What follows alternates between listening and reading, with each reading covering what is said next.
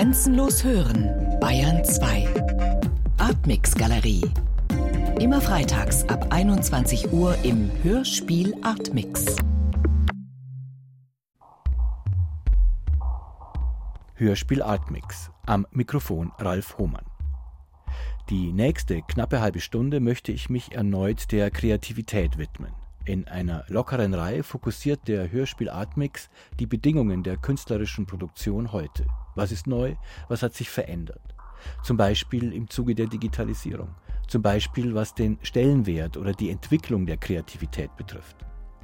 Aus Anlass der Ursendung von Hörspiel Hölle von Michael Lenz möchte ich noch eine weitere Frage anschließen. Was kann heutzutage unter den Vorzeichen eines durch das Internet globalisierten Wissens noch als allgemeingültig vorausgesetzt werden? Das Gespräch mit dem Autor von Hörspiel Hölle, Michael Lenz, haben wir vor der Sendung aufgezeichnet.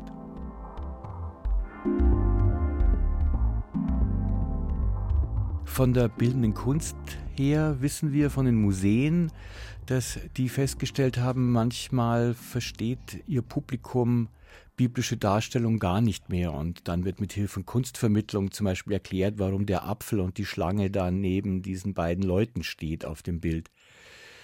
Wie ist es da bei Ihnen? Können Sie sich denn überhaupt noch darauf verlassen, dass solche biblischen Anspielungen verstanden werden?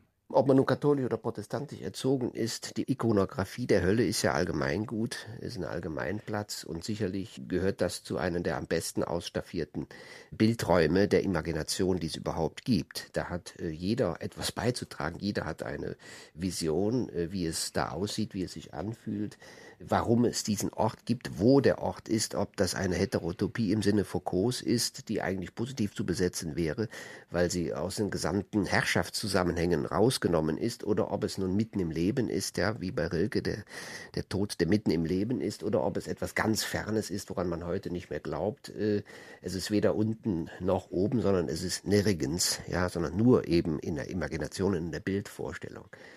Ich glaube, über kaum etwas kann man so schnell ins Gespräch kommen wie über diesen Topos Hölle. Ja, kann ich sagen, es ist christliche Kunst, Ihr Hörspiel?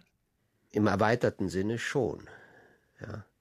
Oder es ist eine, die über die christliche Ikonografie in Anführungszeichen frei verfügt, ohne sich im Sinne einer Lehrmeinung absichern zu müssen. Aber wie frei man da sein kann, zeigt ja schon Hieronymus Bosch, wo viele ja gedacht haben, das sei Bilderstürmerei, Ikonoklasmus, das sei Gotteslästerung, was er macht. Aber das war ja auch über diese Bruderschaft, der er angehörte, wie sein Vater ja auch, äh, sehr legitimiert, das darzustellen, was er darstellte. Ja.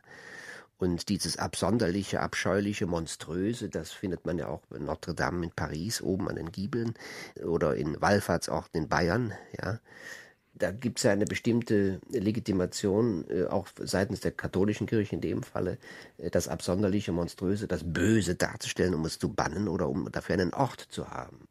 Ja, da bin ich ganz bei Ihnen. Ich kenne auch die Kirchen quasi zum Teil als architektonischen Horrortrip aus meiner ja. Jugend. Das ist ja, wenn man das vergleicht äh, mit dem heutigen Kino, sind manche dieser Kirchen ja eben ein Horrorfilm.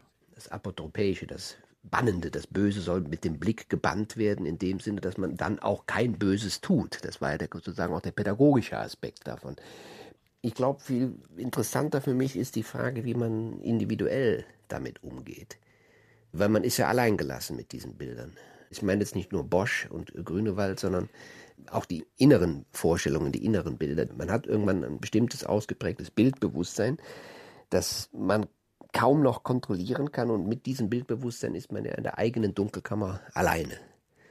Wie geht man damit um? Das ist ja die Frage. Natürlich, eine Form des Umgangs ist die Kultur. Äh, Kunst zu machen, ein Hörspiel zu machen, das dann auch Hörspiel Hölle heißt.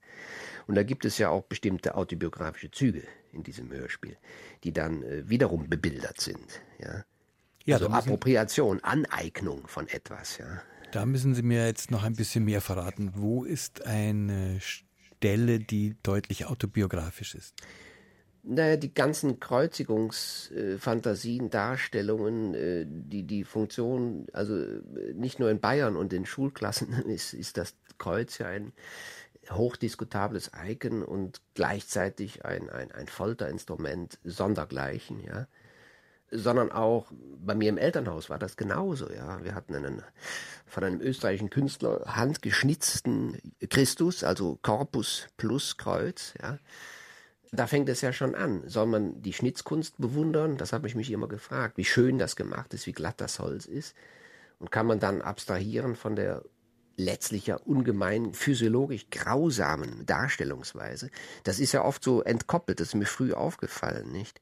Man hat da dann vielfach den Korpus weggelassen, damit man diese Dichotomie nicht hat einer physiologischen Versehrung bis zum Tod. Das ist ein ewiger Prozess. Ja, wenn man einen geschnitzten Korpus hat am Kreuz und man schaut den an, der hängt ja ewig da. Diese Kreuzigung ist ja nicht mit Ostersonntag zu Ende inklusive Auferstehung, sondern äh, wenn man den im Wohnzimmer hat, dann hängt der immer da. Da ist Passionsgeschichte nonstop sozusagen. Und das waren Dinge, die mir als Kind auch äh, nicht mit diesen Begriffen, aber das hat mich so fasziniert wie auch abgestoßen gleichzeitig. Und äh, allein in diesen Momenten, in diesem kleinen Detail, da, da steckt etwas drin. Sagt Michael Lenz im Hörspiel Artmix. Das Gespräch haben wir vor der Sendung aufgezeichnet. Per Telefon und mit Hilfe einer App, die die Tonqualität verbessert nur ein Beispiel dafür, wie die Digitalisierung in den Alltag implementiert ist, ohne dass wir erkennen können, wie das funktioniert. Oder dass eben überhaupt Algorithmen an der Wirklichkeit mitrechnen. Zu solchen Veränderungen der Produktion von Kunst und Kultur später noch eine Frage an Michael Lenz. Zuerst jedoch einige Informationen zu seiner Person. Der Autor von Hörspiel Hölle, Schriftsteller, Musiker, Literaturwissenschaftler und Lautpoet wurde 1964 in Düren in der Nähe von Köln geboren. 1987 kam er nach München. Von dort zog es ihn weiter nach Leipzig und Berlin. Am Deutschen Literaturinstitut der Leipziger Universität ist er bis heute Professor. Das Deutsche Literaturinstitut ist übrigens einer der wenigen Plätze hierzulande, wo literarisches Schreiben studiert werden kann. 2001 erhielt Michael Lenz den Ingeborg-Bachmann-Preis. Vorher hatte er Arbeitsstipendien in der Casa Baldi bei Rom und in der Villa Aurora bei Los Angeles. Zwei wichtige Kulturförderorte der Bundesrepublik. Für den Bayerischen Rundfunk entstanden schon früh Hörspiele. Viele eigene Stücke, aber auch Regiearbeiten und Bearbeitungen, zum Beispiel von Ferdinand Kriwets Roman Rotor oder Uwe Dicks Sauwaldprosa eine Reihe mit zwölf Stücken, 2012 war das. In der Artmix-Reihe Hashtag Kreativität will ich nun von Michael Lenz wissen, wie haben sich künstlerische Produktionsbedingungen verändert, zum Beispiel durch die Digitalisierung. In zwei antagonistische Richtungen. Das eine ist ja, dass man sagt, diese Digitalisierung äh, leistet Hebammendienst, indem sie, ich sage jetzt was äh, Hochtrabendes, den schöpferischen Modus auf die Hervorbringung äh, dessen äh, konzentrieren lassen kann, was hervorgebracht werden soll, sagen wir mal das Schreiben eines Buches oder das, das Hörspiel oder Musik. Und alle Präliminarien, alle technischen Umstände, die da einfach nur Zeit fressen, dass die dann sehr beschleunigt werden können. Der Nachteil ist natürlich Zerstreuung, Überschwemmung, man ist situiert in einem Reich der Beliebigkeit, des Vorgefertigten, äh, des nicht mehr selber hergestellten, sondern übernommenen. Und so äh, kann sich natürlich auch ein Subjektbegriff der Appropriation, des Zusammengesetzten, des Recycelten bilden, der allerdings selbst wieder ein, eine neue Form des Ästhetischen ist. Das heißt also Re-Entry, um mit Luhmann äh, da zu sprechen, der Begriff ist ja auch nicht von ihm, hieß in dem Sinne, dass die Medien gewissermaßen die Formseite ist, die wieder eingebracht wird in die Inhaltsseite. Und das kann man ja auch hören. Also wenn man Hörspiele heute sich anhört, mit rasend schnellen Wechseln und so weiter und so fort, mit diesen ganzen äh, technischen Möglichkeiten, dann ist das eine, und zwar auf breiter Fläche verwendbar, eine ganz andere Geschichte als, sagen wir mal, noch die Rohroratorio von John Cage, ja. Ich will das jetzt gar nicht werten, was da künstlerisch äh, besser ist oder schlechter. Ich glaube, darum geht es gar nicht. Ich für meinen Teil, man muss die Gefahren äh, erkennen, die das hat. Man kann schnell fertig sein mit etwas. Das ist überhaupt kein Thema. Ja? Während man sich vorher natürlich äh, fast minutiös an einen Schnittplan und alles äh, halten musste, damit man allein diesen mechanischen Aufwand schaffen musste. Das andere ist natürlich die Allgemeinverfügbarkeit, globale äh, Allgemeinverfügbarkeit von Wissenshorizonten, von Wissensarchiven, Das hat den Vorteil, es ist plötzlich, äh, man kann nicht so mehr mit so Pfunden wuchern, es ist abrufbar, es ist überprüfbar. Apropos Dissertationen, die äh, gefaked sind, es ist überprüfbar auch im Sinne von, auf, auf, auf welchem Material ist da recherchiert worden, äh, sagen wir mal, im Roman schreiben. Das ist jetzt kein hervorstechendes Beispiel mehr, so wie, wie die Bibliotheksszenarien noch bei Borges, die ja von Exklusivität sozusagen von Kerzenschein und Unerlaubtem noch äh, umtanzt waren. Auf der anderen Seite hat es zu einer Valorisierung des Analogen geführt. Ja. Als Techno äh, aufkam, hat man schon gedacht, okay, jetzt ist hier die Musik komplett aus der Konserve, was ja insofern nicht richtig ist, als da schon die Musik konkret von Schaeffer und Henri aus der Konserve war oder auch bei Hindemith schon nur die Plattenspieler die Instrumentalisten waren. Aber bei Techno kam plötzlich wieder das Analoge auf, das Theremin und so weiter, ja. Und, oder, oder der Moog-Synthesizer, dann aber plötzlich auch analoge Geräte, die aus der frühen elektroakustischen Phase etwas so Charakteristisches hatten, dass das eben nicht zu digitalisieren war und dass man die Digitalisierung hörte und man wollte wieder auch das Live-Saxophon und nicht irgendwie das Synthi-Saxophon etc. Die Beispiele wären sehr vielfältig ich frage mich immer, braucht Kreativität Grenzen? Also Grenzen, um die dann zu überwinden oder als Art Spielregeln, um die Kreativität zu befördern? Ja, also ich bin ein großer Freund des Wortes Konzept. Das ist etwas, was doch sehr stark subjektgesteuert ist. Und ähm, natürlich kann man sich auch das Konzept noch vorfertigen lassen, ja.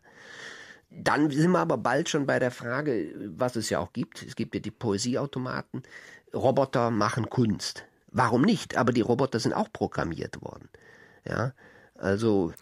Ja, das ist die spannende Frage. Ist die Kunst sozusagen das Handwerk? Handwerk also im Sinne jetzt von Ausführung, wirklich im wortwörtlichen Sinn, das Werk einer Hand. Und das kann natürlich ein Roboter, das kann eine Maschine. Oder ist die Kunst etwas anderes? Die Fragen hat ja auch Cage beschäftigt. Deswegen ist der ja im Sinne der Frage von Digitalisierung und eines kreativen Imperativs etc. oder einer äh, globalisierungsfähigen Kreativität, die sich alle aus demselben Pool bedient, nationale Grenzen sowieso überwindend, aber auch interkulturelle Grenzen überwindend.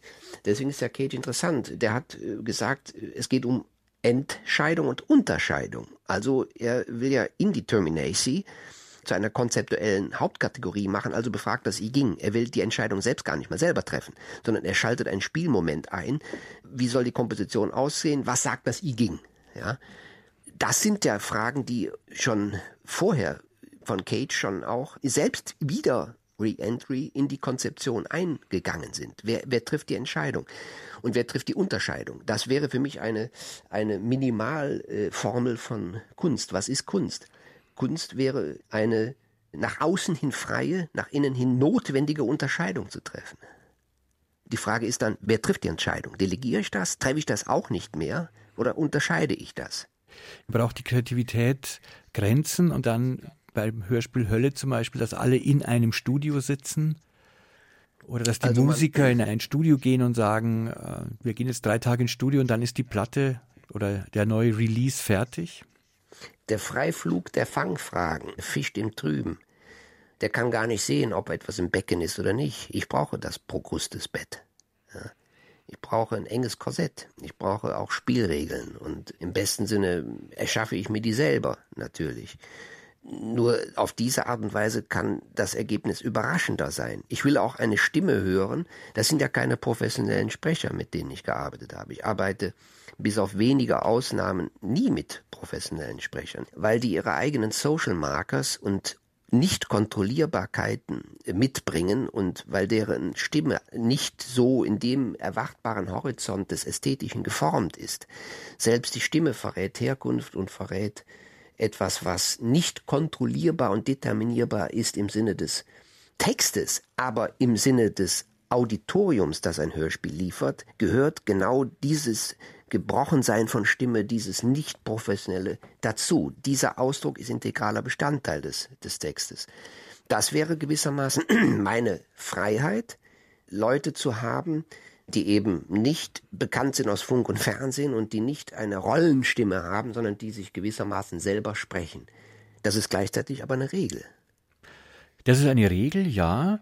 Äh, ich glaube, es ist sogar noch etwas mehr, weil es ja auch die Möglichkeit gibt, etwas neu zu machen. Wenn ich es mit professionellen Künstlern, Künstlerinnen zu tun habe, dann habe ich ja auch immer den Ballast dieses Professionellen, also diese Berufsregeln, die da ausgeführt werden. Und wenn ich das verlasse, dann kann doch auch viel eher was Neues entstehen. Oder ist das jetzt zu kurz gedacht? Im negativen Sinne müsste man sich ja an der Patina einer professionellen Stimme erstmal abarbeiten. Man müsste da sich den Weg freischaufeln, wie, wie einen Tunnel durch ein Bergwerk, dass man alles das und das und das und das, was man von da und da und daher schon zu Genüge kennt, nicht haben will von dieser Stimme. Aber so funktioniert das natürlich nicht, ja. Je bekannter die Stimme ist, desto stärker ist die wie ein akustisches Palimpsest belegt von Schichtungen sozusagen, wenn man es jetzt mal ordentlich formuliert, von Schichtungen des Vorhergemachten, für die diese Stimme prototypisch steht. Und, und das kann ich für meine Hörspiele halt nicht gebrauchen. Mich interessiert nicht, dass jemand intonationstechnisch einen Text wunderbar fein ausgelotet mit noch auch einer Feinziselierung der Nebenbetonung, was an sich natürlich wertvoll und interessant ist, das stelle ich ja gar nicht in Abrede, zu betonen weiß, sondern ich brauche eine Stimme, die immer wieder ihre eigene soziale Biografie mit einspricht, ohne es zu wissen. Ich brauche etwas in der Stimme, was nicht Text ist, sondern was Körper ist und Mensch. Ja, Sie haben mal gesagt, dass in der Stimme war das, dass das ja auch eine Art Gefäß ist, ein Gefängnis, aus dem man nicht rauskommt, dass die Stimme immer auch die Herkunft verrät. Zitiere ich Sie da richtig? Ja, das ist ja auch als äh, überzeugter Erzrheinländer ist das ja auch gut so. Ja. Es gibt natürlich Leute, die, die wollen das verleugnen, äh, die dann äh, rot anlaufen, wenn man sagt, ah, sie kommen aus dem Siegener Kreis. Ja, das wollen die nicht haben. Ich will das haben. Das ist ja eine Sprache auch in der Sprache. Und äh, das ist ja schon eine Geschichte.